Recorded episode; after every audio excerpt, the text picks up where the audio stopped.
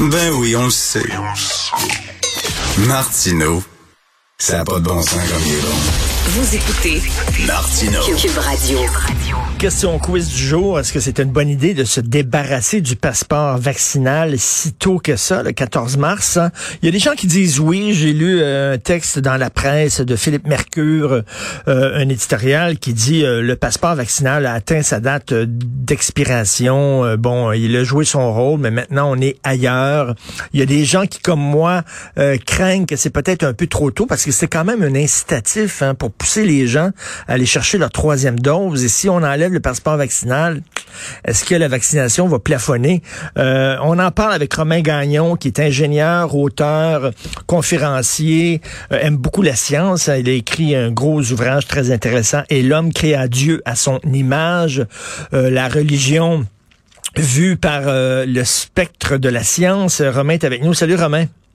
Bonjour. Euh, ben, tu écrit une lettre ouverte, euh, justement, t'exhortais le gouvernement de ne pas abandonner le passeport vaccinal. Pourquoi, toi, c'est si important de le garder? Euh, je sentais ça venir. Hélas, euh, j'ai envoyé ma, ma lettre samedi au devoir. Ils l'ont publié juste hier, mais le mal était fait déjà. Euh, ben écoute, euh, pensons juste à ce que ça a coûté dans une grosse organisation comme la SEQ de mettre en place cette mesure-là.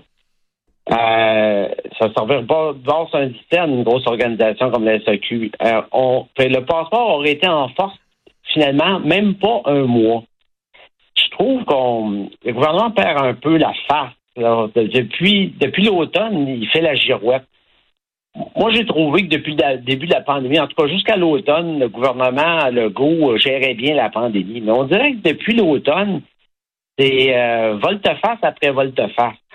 On a annoncé qu'on allait forcer les employés de la santé à se vacciner. Finalement, on a abandonné ça. On a annoncé un impôt spécial pour les non-vaccinés. Finalement, on a abandonné ça. Hum. Là, on met à grand fracas un passeport vaccinal en place. Euh, c'est sûr que ce n'était pas une mesure qui devait durer éternellement. On savait tous que ça avait une date de péremption, mais, mais tout ce trouble-là, pour un mois, Hum. je trouve que le gouvernement perd la face. c'est pas sérieux, là. Euh, Et surtout, et surtout euh, d'autant plus, Romain, qu'on nous disait c'est tellement important, c'est important, c'est important. Et là, euh, quatre semaines plus tard, ça ne l'est plus. Euh, mais qu'est-ce qui a changé vraiment là, sur le terrain? Est-ce que le, le virus a disparu? Ben, pas si on se fie à l'INSPQ. Quand on regarde les statistiques, hein, j'ai j'ai le tableau devant moi là, du 14 février, 56 morts. Euh, les données sont encore là. Il y a 12,2 fois plus de chances de se ramasser aux soins intensifs quand on n'est pas vacciné. Ça a été clairement établi que les non-vaccinés sont un vecteur de contamination beaucoup plus important que les gens vaccinés. Euh, les non-vaccinés engorgent les hôpitaux. Alors, regarde, il y a 8% de non-vaccinés dans la population. Il, y mais il occupe 29% des lits d'hôpitaux. Donc, au fond, il y a un écart de 20 ici. Ça veut dire que, concrètement, là, tu as un lit sur cinq euh, dans les soins intensifs là, que- qui pourrait être euh, libéré là, si ces gens-là avaient été responsables socialement. Là. Et surtout qu'on nous dit, le, le, le nerf de la guerre, c'est la troisième dose. hein. On nous dit tout le temps, euh, deux doses de vaccin, c'est pas suffisant, t'es protégé à 60% trois doses, c'est beaucoup mieux. Donc, mais là, ça plafonne et c'était justement un outil pour encourager les gens à aller chercher leur troisième dose. Et ça fonctionnait. Ben on oui. a vu, les statistiques l'ont démontré, quand à chaque fois que le gouvernement a annoncé des mesures, ça fonctionnait. Mais là, les gens les prennent pas au sérieux. Euh, Quand le gouvernement maintenant annonce des, des mesures, ils se disent Oh, pas grave, il va changer d'idée dans un mois. Ils ont raison. Puis, puis d'ailleurs, regarde, le fameux convoi, là, en ligne sur Québec, pourquoi tu parles? Moi, mon opinion, c'est simple, c'est que le gouvernement a prouvé que ça fonctionnait. L'intimidation fonctionnait. Hum. Vous pouvez bloquer nos frontières, vous pouvez occuper nos capitales, on fait rien, on est trop mou. T'as vu ce- comment ça s'est passé en France, hein, quand les euh, convois de camionneurs ont essayé d'occuper Paris, euh, ils ont été accueillis au gaz lacrymogène. On n'est pas au Canada là-bas, hein? Exactement. Puis quand nos gouvernements disent, oh, on recule pas, c'est pas à cause des camionneurs qu'on a reculé. Hmm, Peut-être un peu, là, s'il vous plaît. Ben ouais.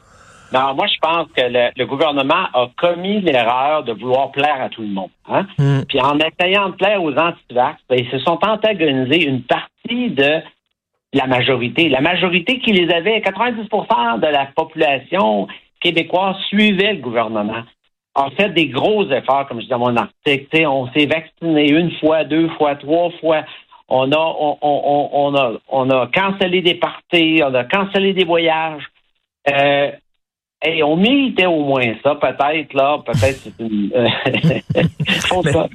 une mauvaise consolation, mais de, de voir les, les, les, euh, les non-vaccinés s'arriver à la porte des restaurants, puis tout ça. Hmm. Euh, Et- ouais. Le message qu'on envoie en disant, ben là, on n'a plus besoin du passeport vaccinal, pour la, la- la- la majorité des gens, le message qu'ils vont comprendre, c'est que c'est fini. C'est terminé. C'est derrière nous. Puis qu'est-ce qu'on va faire, Richard, si euh, dans un mois, il y a un nouveau variant qui, qui, qui apparaît? Tu sais, ce qui use plus le moral des gens, c'est les allers-retours. Oui. Tu sais, que tu mets une mesure en place, ça donne un coup. Ça, c'est un peu comme quand une compagnie annonce des licenciements. Hein? La règle d'or, c'est que annonces tous tes licenciements d'un coup. Mais si tu en licence, mettons, 10% un mois donné, l'autre mois d'après, un autre 10% ainsi de suite, t'entretiens un climat d'anxiété qui est très, très néfaste. Mais malheureusement, c'est ça qui va arriver.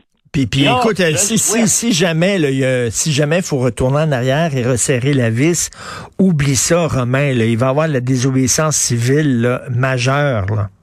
Ben, clairement, clairement. Puis là, on use les gens là, avec les allers-retours comme ça, c'est la pire des choses. Là. Bordel, excusez, l'exprès, il est en place le passeport vaccinal. là. Ben on avait oui. dérangé tout.